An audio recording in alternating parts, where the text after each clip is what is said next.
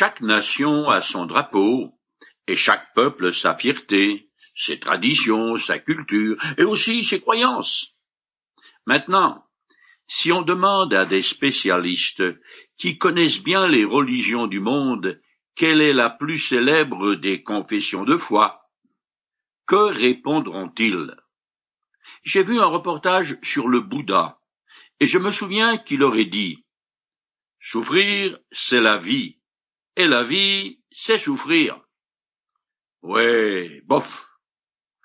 Je pense que le Shema, le credo israélite, est le plus connu car c'est de lui que sont issues les confessions de foi aussi bien chrétiennes que musulmanes, et ces trois systèmes de croyance représentent les religions monothéistes par excellence.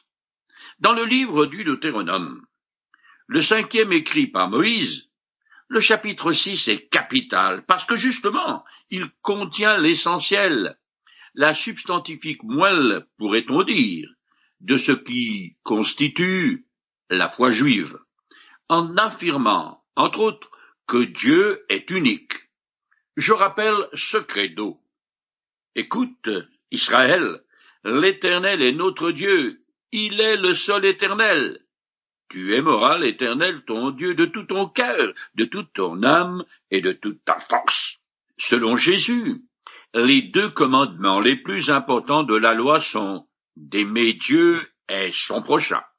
Et pour appuyer ses dires, il a cité chaque fois les écrits de Moïse, car dans le livre du Lévitique, on lit Tu ne te vengeras pas, et tu ne garderas pas de rancune envers les membres de ton peuple, mais tu aimeras ton prochain comme toi-même.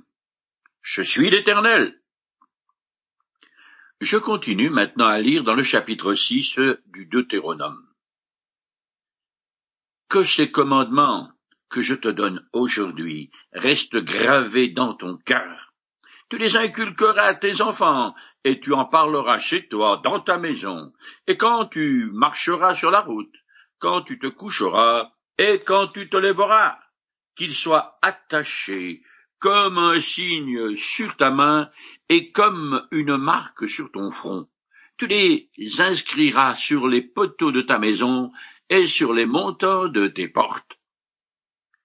Dieu désire que j'intériorise ces commandements afin qu'ils fassent partie intégrante de ma vie quotidienne. Comme je l'ai dit, la confession de foi israélite, constituée de six versets fait partie de la formule qui ouvre l'exhortation liturgique du matin et du soir au culte de la synagogue. Et elle se récite sur un ton très solennel. L'obéissance à la loi de Dieu doit représenter l'expression de l'amour d'Israël pour l'Éternel. Un amour sans obéissance serait superficiel, du sentimentalisme ou du mysticisme, tandis que l'obéissance sans amour verse dans un légalisme froid et stérile. Dieu désire que mon obéissance vienne du cœur, qu'elle soit volontaire et non pas forcée. Ce passage souligne que l'enseignement de la loi en famille et par le Père est primordial mais ne se limite pas à la transmission d'un simple contenu de la foi. Moïse recommande une pédagogie de situation, au fil de la vie, au gré des activités, en tout lieu et à tout moment, et cela afin que les enfants apprennent à réfléchir sur la portée de leurs décisions, au pourquoi de leur action et comment appliquer la loi à toutes leurs activités. La loi de Moïse est la règle de vie de l'Israélite. Il est semé de mettre en pratique les commandements de Dieu en toutes circonstances. C'est la loi qui doit régir ses actes, symbolisés par la main, et l'orientation de sa vie symbolisée par le front. L'Israélite est exhorté à s'immerger dans la loi, omniprésente, toujours en vue, et il doit faire des commandements son environnement de vie. Le judaïsme a pris ces exhortations très à la lettre. En effet, Déjà au premier siècle et aujourd'hui encore, pour la prière quotidienne, les Juifs qui se disent pieux portent des phylactères sur le front et sur le bras gauche. Ce sont des petites boîtes en cuir qui contiennent des portions de la parole de Dieu écrites sur des bouts de parchemin. Mais le Seigneur Jésus a reproché aux Juifs cette pratique parce que son but était moins qu'honorable. Il a dit, dans tout ce qu'ils font, ils agissent pour être vus des hommes.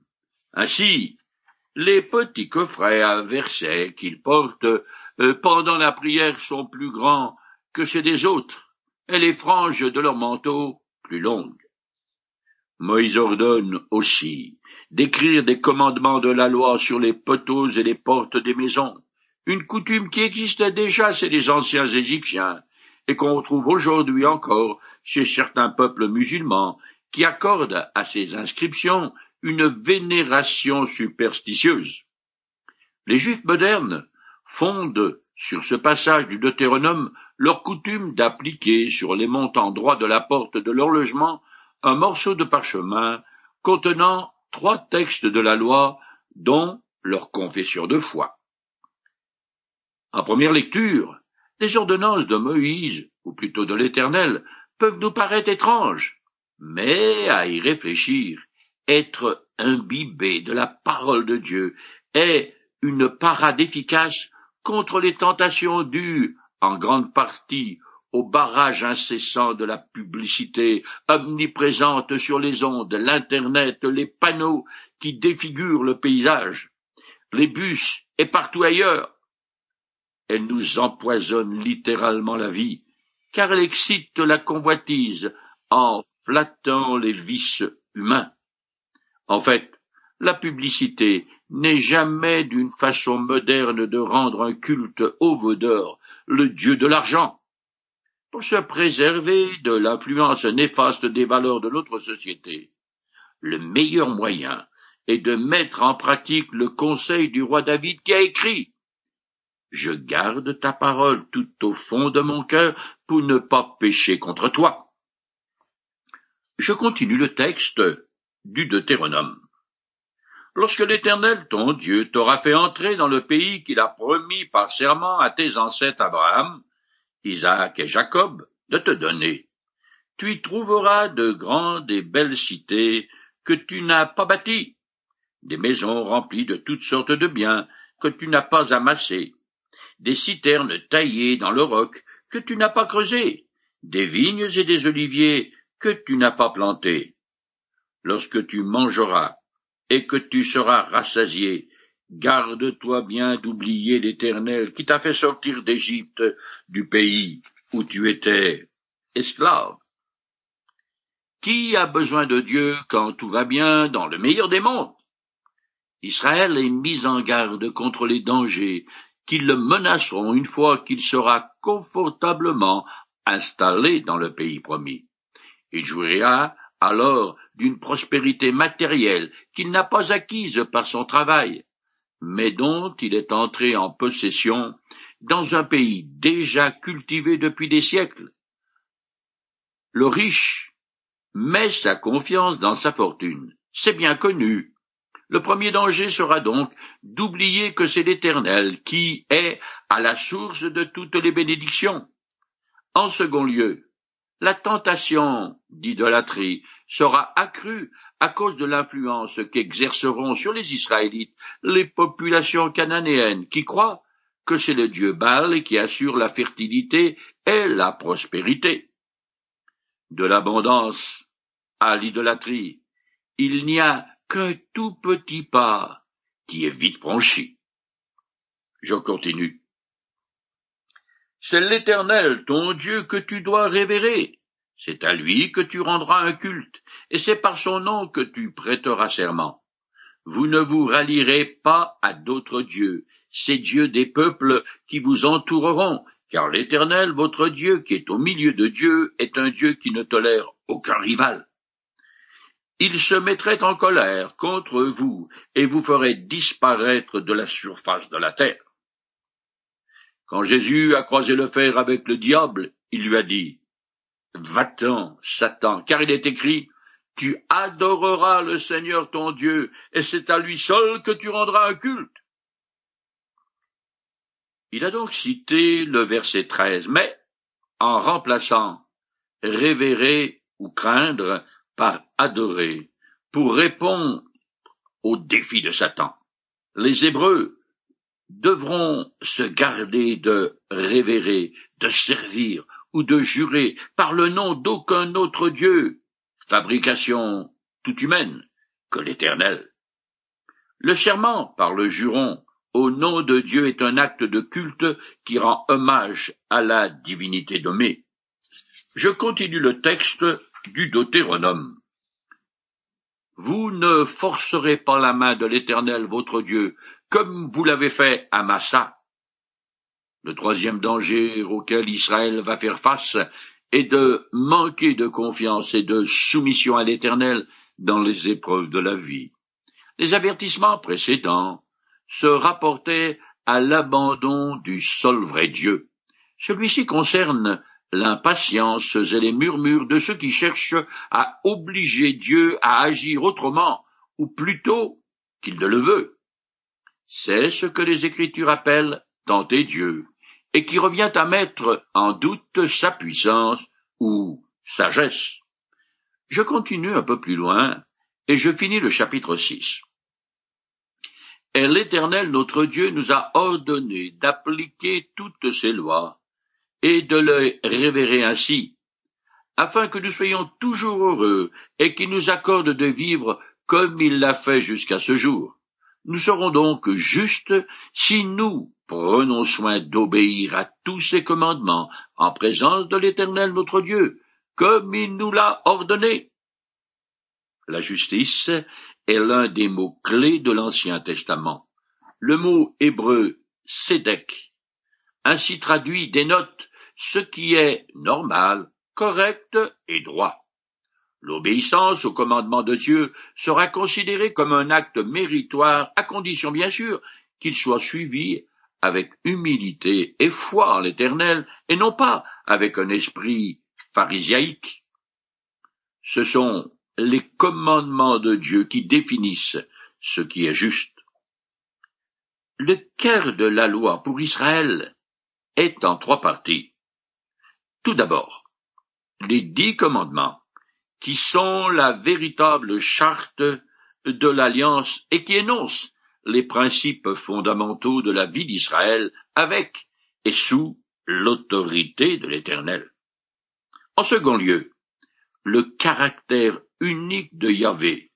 Il est le seul vrai Dieu qu'Israël doit adorer et servir.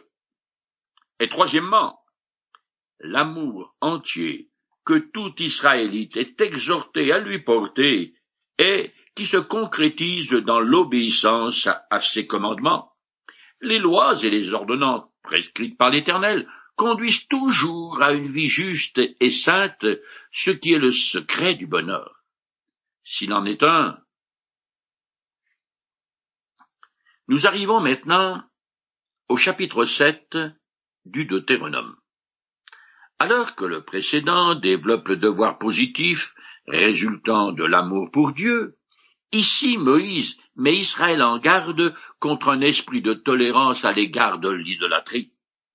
La haine du mal, sous toutes ses formes, fait partie de l'amour du bien. Je commence à lire. Lorsque l'Éternel ton Dieu t'aura fait entrer dans le pays où tu te rends pour en prendre possession, et qu'il aura chassé devant toi de nombreuses nations, les Hittites, les Girgasiens, les Amoréens, les Cananéens, les Phérésiens, les Ébiens et les Iboussiens.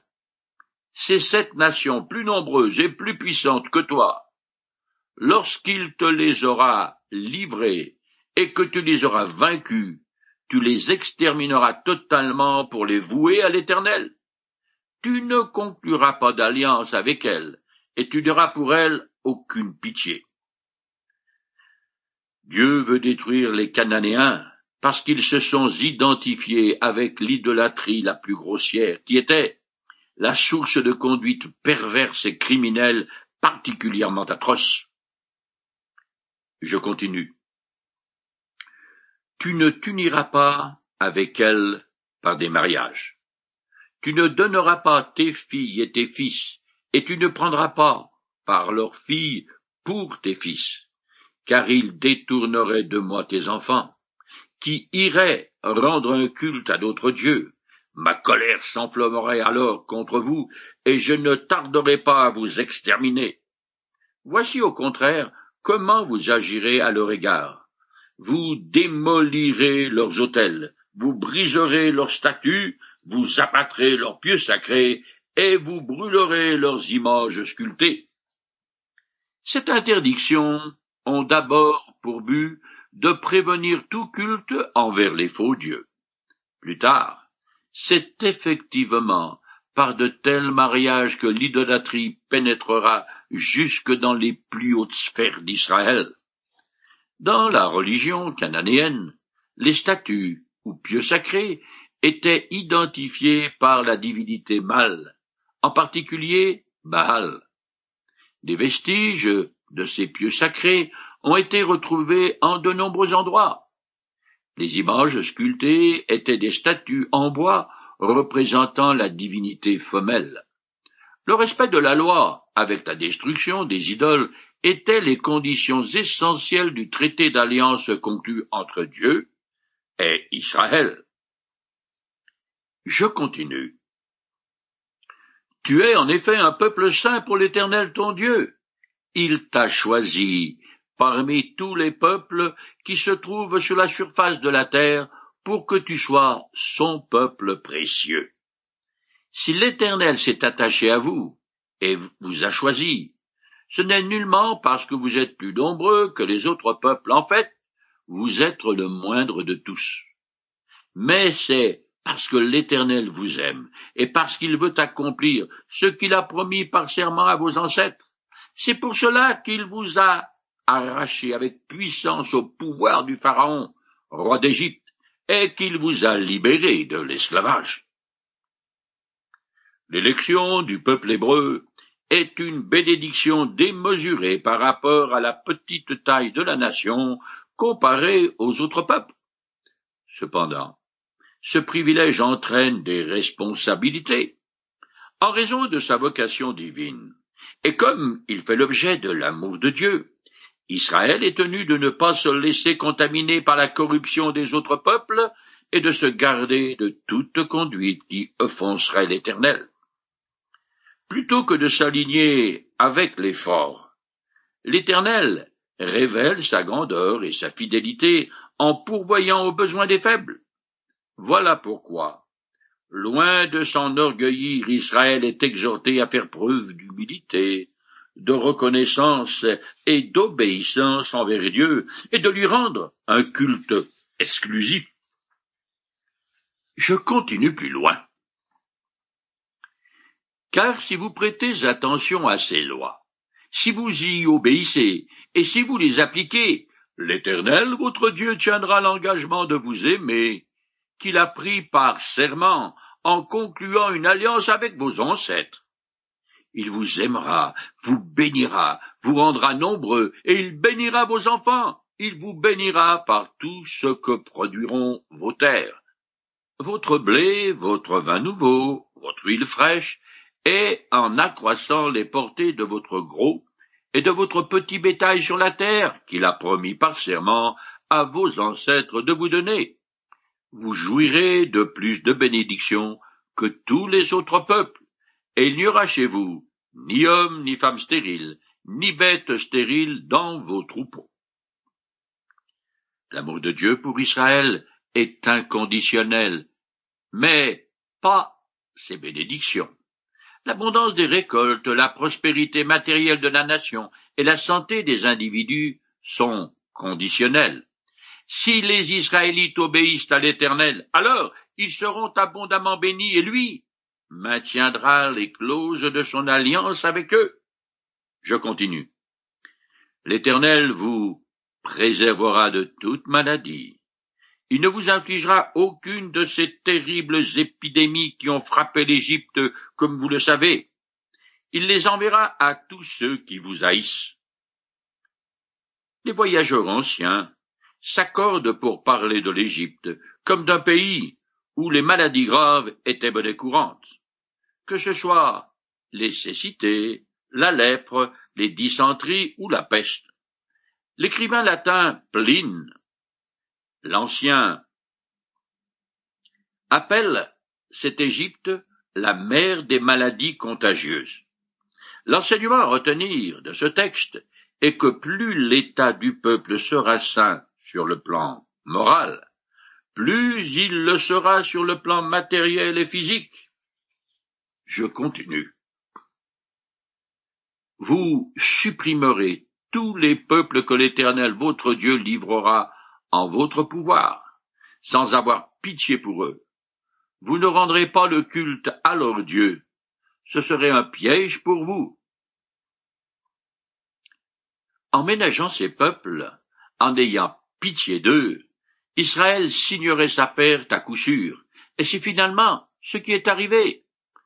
Ce verset est important, car il indique clairement la véritable raison de ce qui a priori semble scandaleux. Une campagne d'extermination des Cananéens, comme s'il s'agissait d'une vermine dangereuse. La destruction systématique de ces peuples n'est pas une idée d'Israël qui veut assouvir une cruauté gratuite et arbitraire. C'est l'Éternel qui est responsable. Il veut par là préserver la pureté morale et spirituelle d'Israël en le protégeant de la contagion de l'idolâtrie et des perversités légendaires des Cananéens. Et puis, si les Israéliens viennent à se conduire comme les peuples païens, et à tomber dans l'idolâtrie. Dieu, qui est juste et impartial, devra leur faire subir le même sort que les Cananéens. Et c'est bel et bien ce qui est arrivé. Je continue en condensant jusqu'à la fin du chapitre 7. Peut-être te diras-tu, les nations sont plus puissantes que moi, comment pourrais-je les déposséder? N'aie pas peur d'elle. Souviens-toi seulement de ce que l'Éternel ton Dieu a fait au Pharaon et à toute l'Égypte.